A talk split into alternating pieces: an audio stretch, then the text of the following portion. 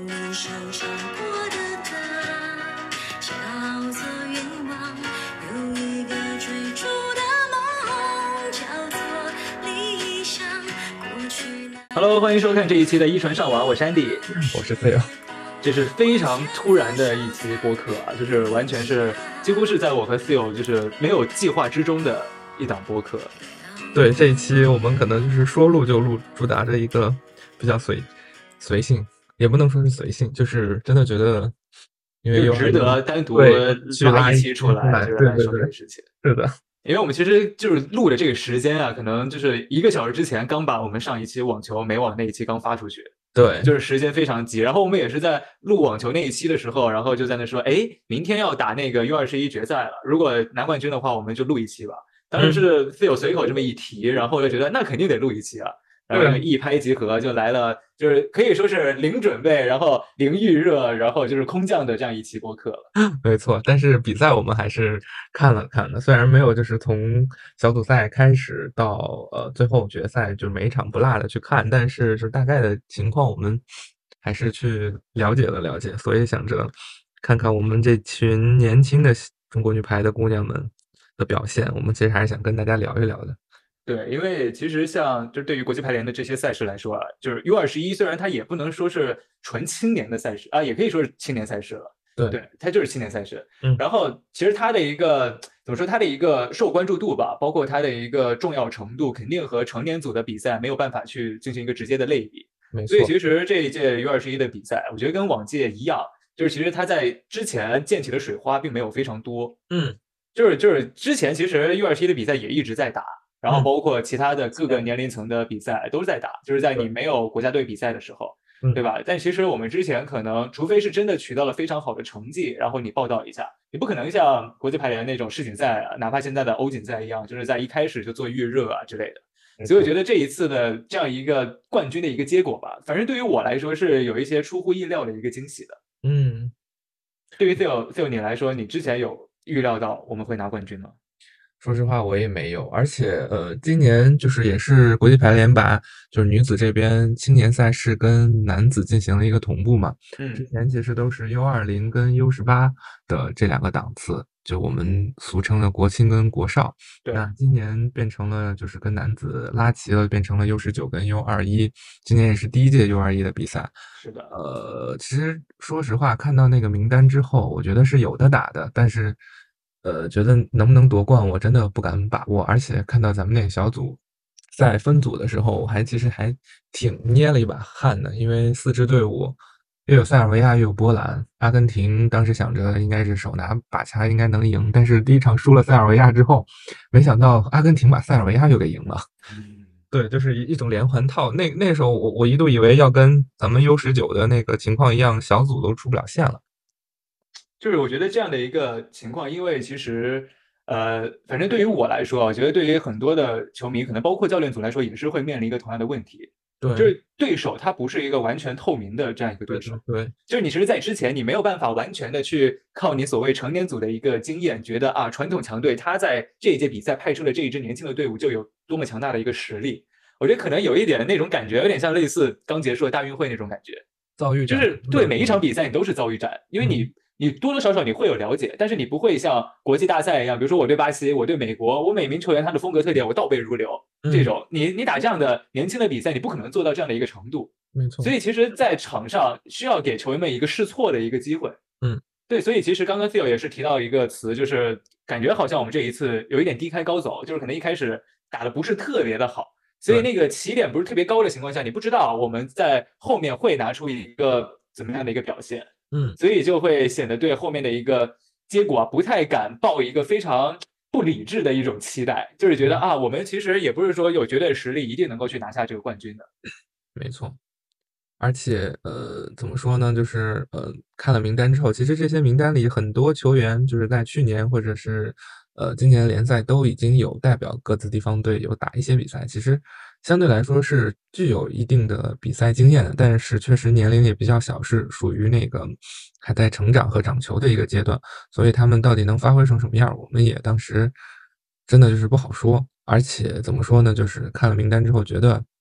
这批呃球员里没有特别绝对的一个强力攻手。呃，如果就是大家都知道，就在打排球的比赛的时候，如果没有就是强攻点，如果不是特别突出的话，那肯定就是要靠整体去打了。那到底能磨合成什么样，然后呃什么样的技战术打法，其实都是一个未知数。对，因为我觉得其实呃，对青年组的比赛来说，我觉得有时候可能想要去真的有一个特别大的一个强攻点，我觉得是一件非常困难的一件事情。就是现在你看中国队派出的 U 二十一的这一些球员，他哪些？那他那些球员当中，可能你现在觉得哇，他不会像之前我们想象中的那种世界排坛上那种绝对的进攻点、绝对的一个得分的武器。对，因为他们很年轻，所以其实我觉得对于他们来说，这个评判的一个尺度不能完全的一概而论。因为你像其他的一些世界球星，他可能在年轻的时候阶段，他也不会像现在成熟之后那样的一个统治力。对吧？所以，而且像我们知道，就是在之前可能一些青年组比赛来说，你像日本女排，她的一个成绩是还不错的，但是可能到了成年组之后，她的一个上限就上不去了，这样一种感觉。我觉得正是因为就是可能在青年组的比赛当中，很难出现真正的有一个队是完全具有一个强力攻守的，所以反而是那样多点开花的那样比较平均的队伍更容易去取得一个好的成绩，这是我的一个小看法。嗯，而且最后的成绩也印证了这一点，确实咱们。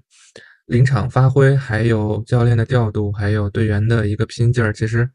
真的就是诠释出了一个靠整体打球的一个，就是这支队伍是这样的一个风格。咱们其实可以也可以后面跟着呃相应的一些事儿，然后来进行一些分析。嗯，对，因为其实反正看这个阵容啊，你像庄宇珊，然后其实庄宇珊应该算是这一支队伍里面。经验相对而言比较丰富的，也是我觉得相对而言是在场上，包括场下是更加成熟、更加老道的那样一名球员。嗯，其实这支队伍里的一些球员，就是以去年亚洲杯，然后再加上呃国青的一些适龄的一些球员组合成的。呃，你像大家比较熟悉的王一凡跟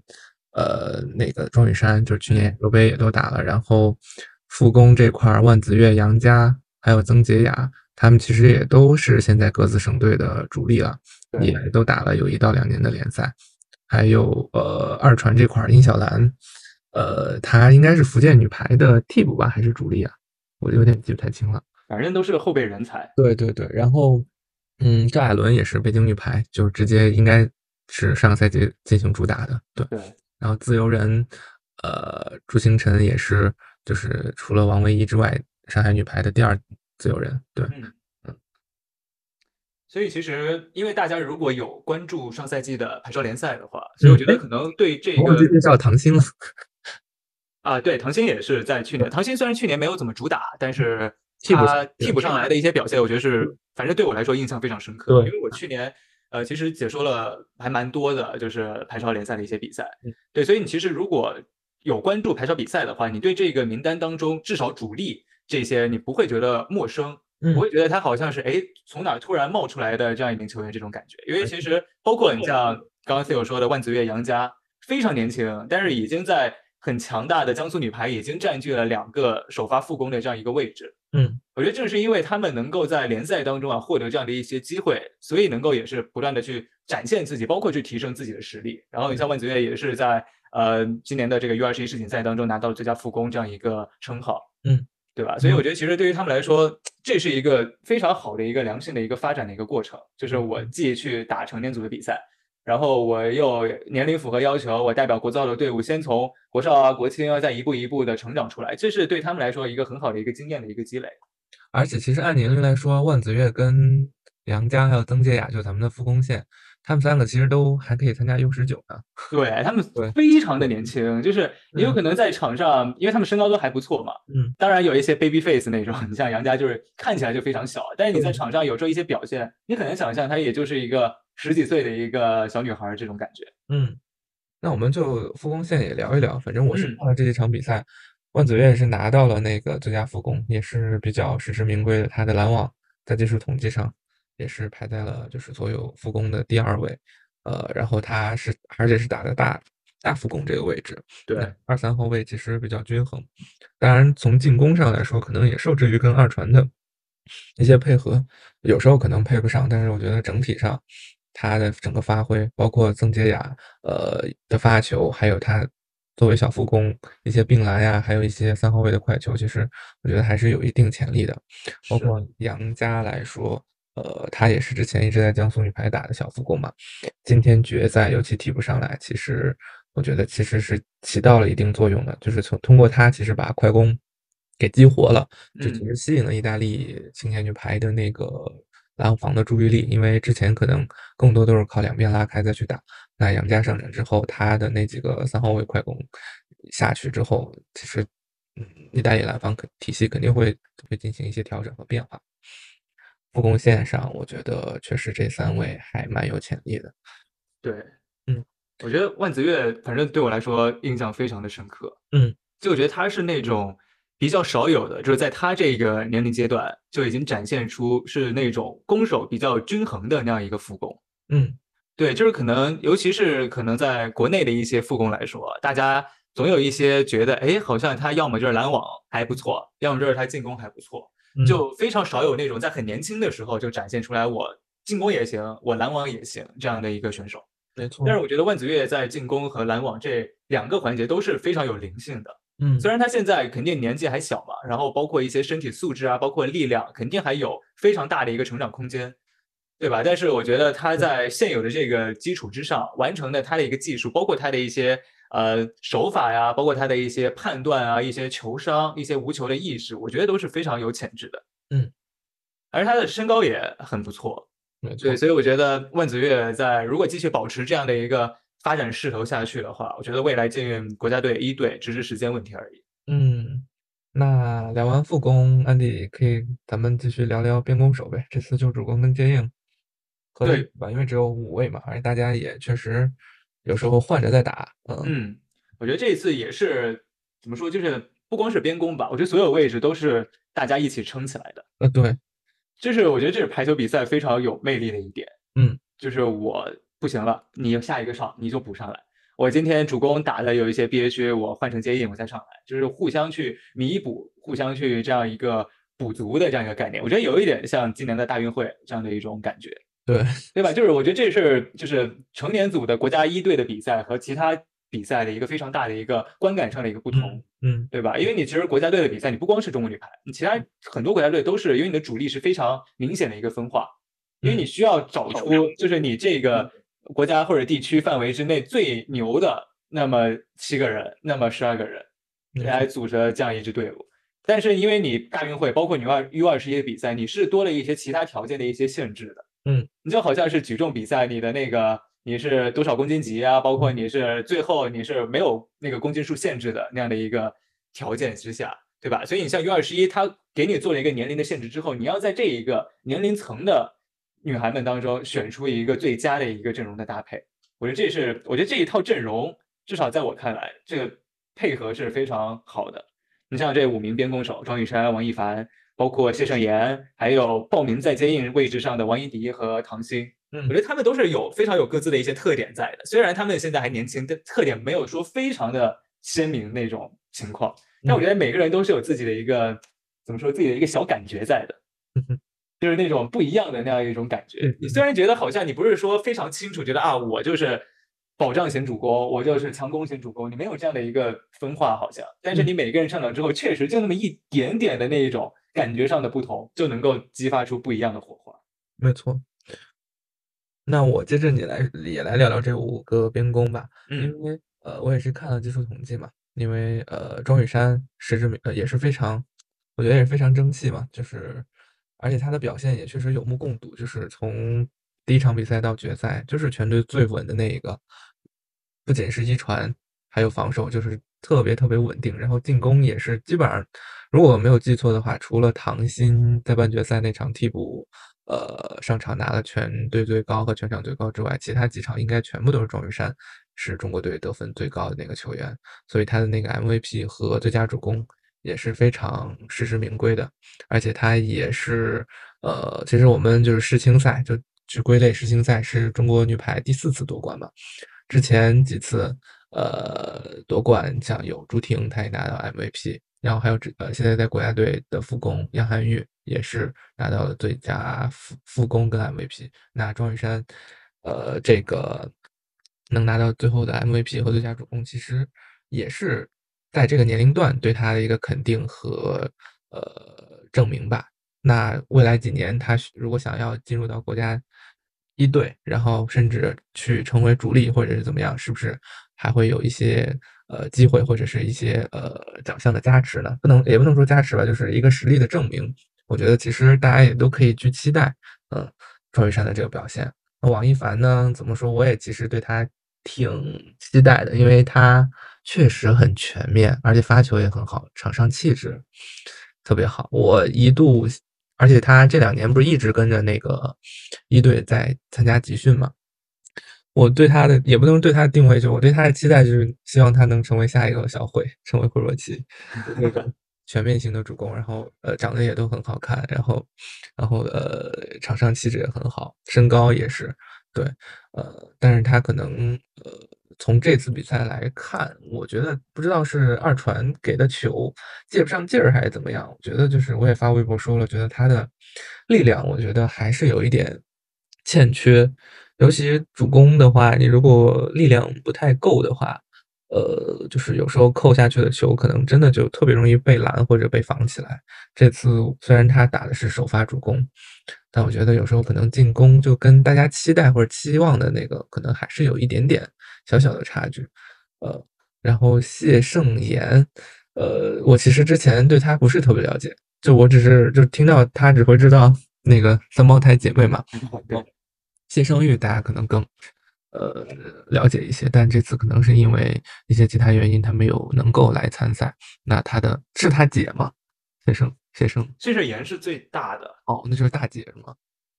对吧？我记得，哎，等一下，让我，我记得是大姐。呃，我记得就是主攻是大姐，反正二是老二，然后二传是老幺，这种这样子。对他上去也是，就是嗯，经纪人特别好，而且都是替补上去去替王一凡，或者是呃，有时候也替庄雨山。他打球，我感觉有点像断放，你知道吗？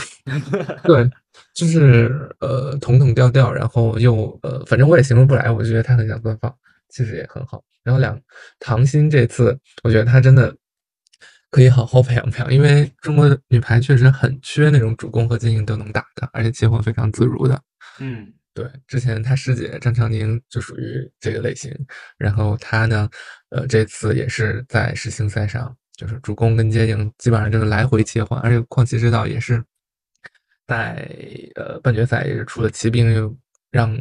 唐鑫打回他在联赛的老位置主攻了，然后发挥的非常好。这次决赛接应在接应位置上可能受制于传球的配合或者什么的，有一些呃没有就是在半决赛时候那么亮眼，但我觉得哈他的上场其实是给到我们二号位就是右翼进攻。呃，是牵扯了对方的那个拦防注意力的，对，而且决胜局他也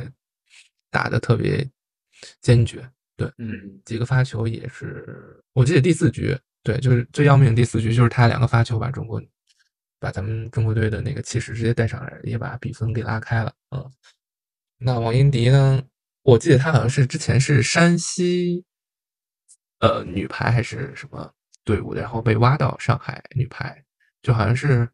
当时打一个什么比赛的时候，成运会还是什么运的比赛的时候，呃，然后呃被山呃被上海女排给相中了，就一直是这两年在打主力接应。他其实还是蛮有实力的，但我觉得他可能呃扣球速率上或者是呃变化上稍微还需要再去提高提高。嗯，这样的话，其实接应位置咱们现在也确实也比较。缺人嘛，所以我觉得王一妮还是呃希望之星，因为他毕竟零五年嘛，才十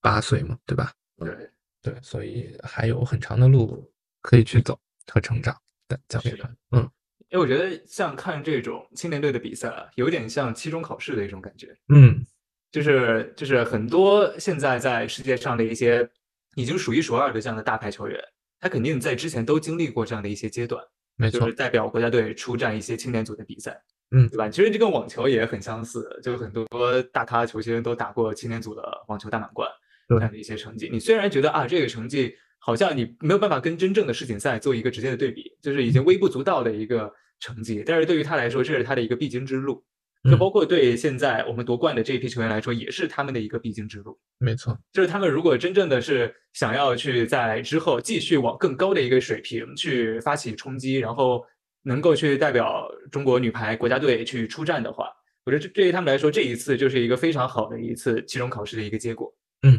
对吧？我觉得，因为你像对于他们来说，呃，在之前可能能够去这样打国际比赛的机会并没有非常的多，对他们虽然像刚刚也是提到，在联赛当中会有一些还不错的表现，然后很多省队啊，包括俱乐部也是给了这些年轻球员非常多的一个呃机会吧，对，就是让他们能够去上场去打。但是你真正去跟国外球员交手，还是不一样的一个感觉。没错就，你跟同样你是一个体系当中出来的球员打，你是一个风格，你去打不同的文化、不同的训练方法、不同的风格的球队，是完全不一样的一个感受的。对，所以，我觉得他们能够去打这样的国际比赛，然后同时在收获经验的同时，还能够去获得这样的荣誉，我觉得这是非常好的一件事情。嗯，就是对他们来说，然后你像年轻的，可能像刚刚说的王一迪啊、万子悦、杨佳这些，他们可能还有几年的一些沉淀期。然后你可能像稍微大一点的庄宇珊这种，就可能已经到了一个，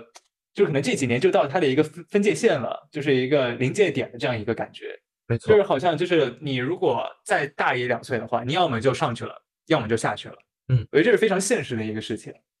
就是你包括所有的国家队都是都是这样的，你过了这个坎儿，你满足了你国家队想要的这个要求，你就进去了。你进去之后就是往上一个台阶，你如果进不去的话，你可能就只是在国家队的一些边缘赛事当中去比赛，或者说是就是主要主攻一些呃俱乐部啊、联赛啊这种等等的。嗯我觉得这他对于他们来说是就是相对来说比较现实的一个问题。然后今年又是这个周期的倒数第二年了嘛，嗯，然后一般在奥运会结束之后又会迎来一个大洗牌这样一个过程，对吧？所以其实对于他们来说，就算这个周期明年奥运会赶不上，但是下个周期他们绝对就这十二个人，下个周期绝对是最有力的那样一个主力的一个竞争者，几乎就是靠他们去竞争了这样一个感觉。嗯，就是对，所以我觉得就是他们现在就是在一个厚积薄发的这样一个时期，他们就是可能在期中考试提前先爆发了一下，展现了他们的一个能力，也是对他们的一个肯定。但是我觉得他们真真正的一个花期会在下个奥运周期当中再展现。没错。那其实我们还没有聊完，就是二传跟自由人嘛，对吧？嗯，对，嗯呃，二传跟自由人这边，安迪有什么想聊的吗？呃，一开始其实大家好像相对而言最担心的位置就是二传这个位置。是的，对，因为其实你像主攻线有庄宇珊，你嗯副攻那个万子悦和杨佳，大家在联赛当中也有目共睹。然后嗯接应王艺迪和唐鑫，你不能说就是特别出彩吧，但是你觉得他也不差，嗯这种感觉。但是其实对于他们来说，尤其是这样的这样一个比赛，刚刚也是说很多这样的青年组比赛，你需要去打整体，你不能只靠一个人去砸。你几乎现在你去看 U 二十一的比赛，没有说哪个队就是靠一个人去砸能够取得非常好的效果的。因为你很难在不到二十一岁的年纪有这样的一个绝对的一个能力，对吧？所以你更多需要去打整体。而你如果要打整体的话，二传是非常重要的一个角色，没错，就是你各个点的一个分配球，包括你传球的质量，包括你的那种选择，包括等等等等一系列的东西，就是几乎就是靠你二传去盘活了。你如果二传没有办法稳定的发挥的话，你哪怕你所有的攻手都是具备这样比较综合的实力，你也没有办法发挥出来。所以大家其实一开始就相对而言最担心的就是二传这个位置能不能真正的去把这些攻手给激发出来。但是我觉得是从我的观感来看啊，就是随着比赛的进行，这个配合是越来越好的。没错。呃，确实二传的表现，我觉得就是是一个逐渐上升的一个过程，尤其。呃，咱们也都比较了解，之前呃，好像谢胜玉呃也是要跟着一起来的，但可能因为其他原因，他最后没能随队出征，换成了就是殷小兰跟赵亚伦。大家当时也特别担心，呃，尤其是看完第一场跟塞尔维亚的比赛之后，可能那个担心就有一点放大。但我觉得这两个小姑娘，因为二传这个位置，你想说就是非常年轻的时候就能。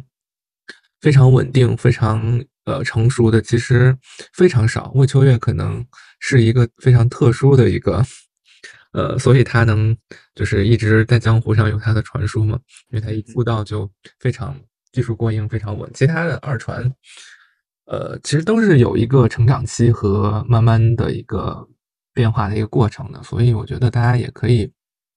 给他们一些时间，也不要过多的去苛责或者什么。而今今天的决赛其实相当于是两位一起顶下来的，我觉得顶的也挺好的。对，因为其实你如果现在去看的话，你好像就觉得二传他就是一个很难在很年轻的时候就出成绩的这样一个位置。对，然后你哪怕打了很多年，你现在说一些世界排坛上的一些老牌的二传，好像也是会犯错的。你没有说哪个现在的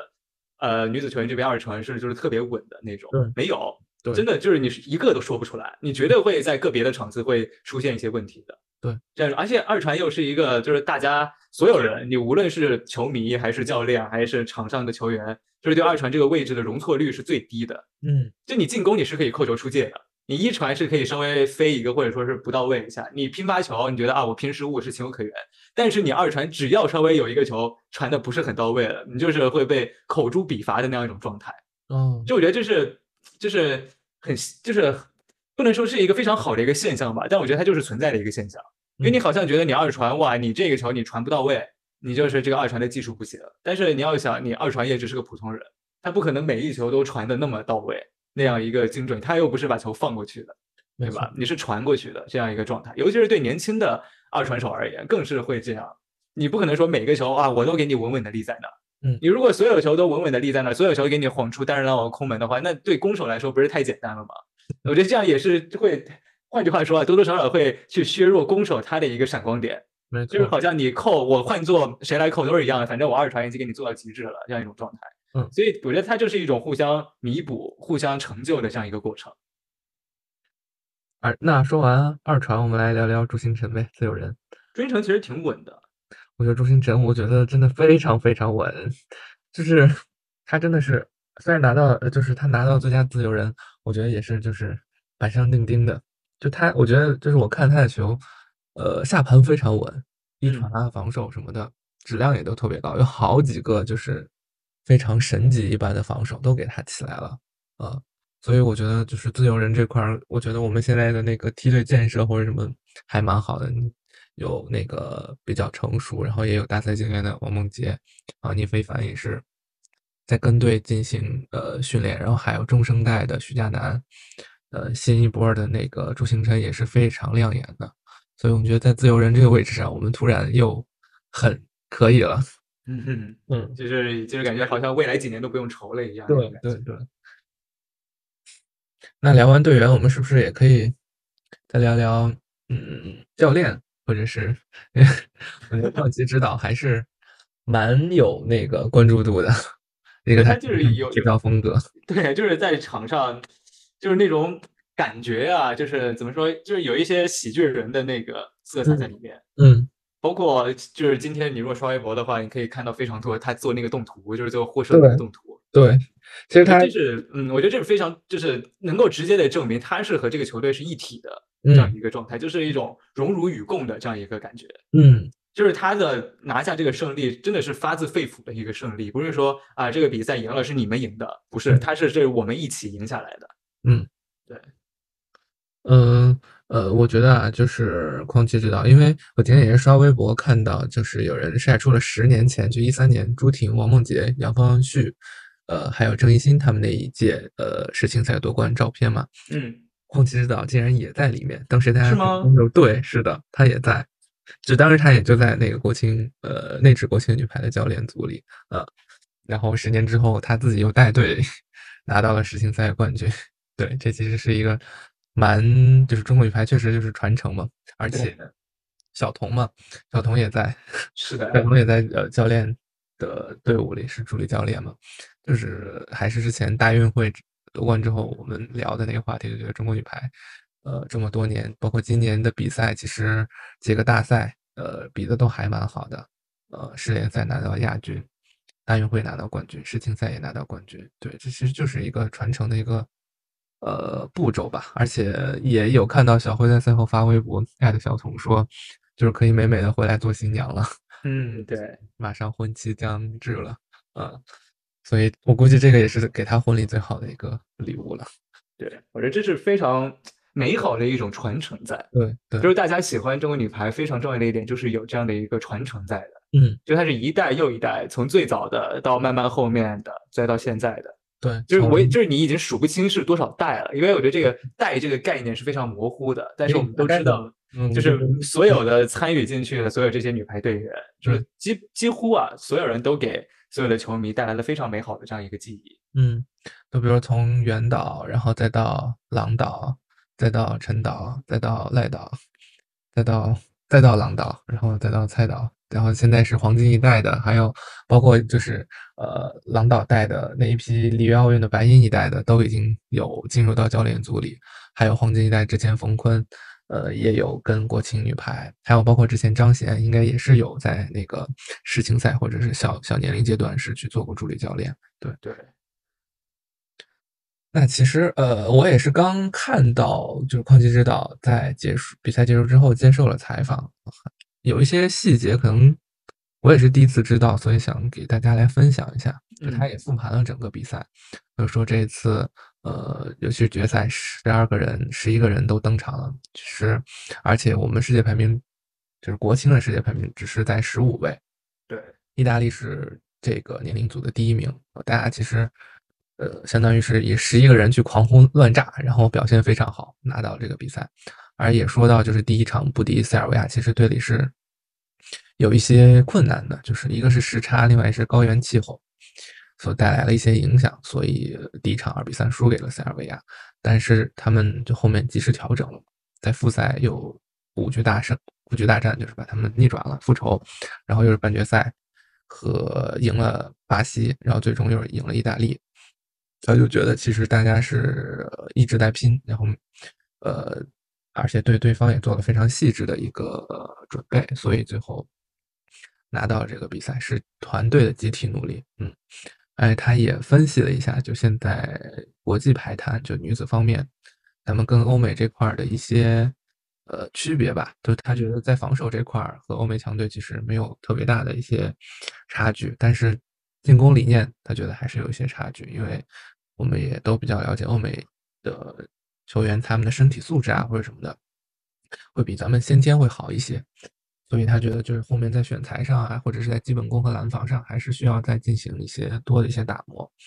然后比欧美做的更超前一些。就他想的也是比较多，不只是说把这个比赛拿拿下来，呃，赢了冠军就行。他也是呃思考中国女排未来的一个方向，或者是中国年轻的这个梯队建设是怎么样的一个方向。嗯